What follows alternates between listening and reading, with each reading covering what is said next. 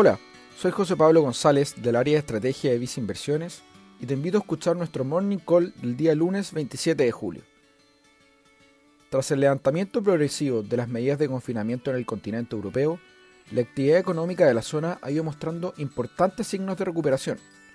En concreto, en la eurozona la actividad privada ha rebotado con fuerza, según muestran sus respectivos PMI preliminares del mes de julio, ubicándose en zonas expansivas, es decir, sobre los 50 puntos.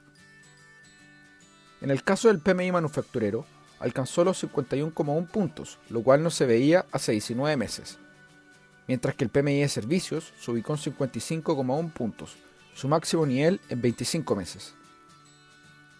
Los países que más destacaron bajo esta métrica fueron Francia, que mostró su mejor resultado en 30 meses, y Alemania, por su parte, anotó su mejor registro en 23 meses.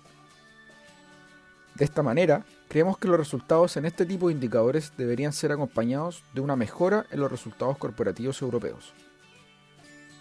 En Visa Inversiones, recomendamos favorecer en la renta variable internacional a las regiones que están mostrando señales más positivas respecto al levantamiento de restricciones por la pandemia, y además que haya mostrado un importante apoyo económico por parte de sus autoridades.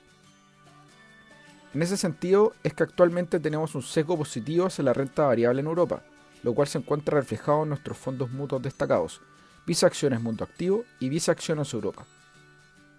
Finalmente, si quieres saber más sobre nuestras recomendaciones, te invitamos a visitar nuestra página web visainversiones.cl o contactando directamente a tu ejecutivo de inversión.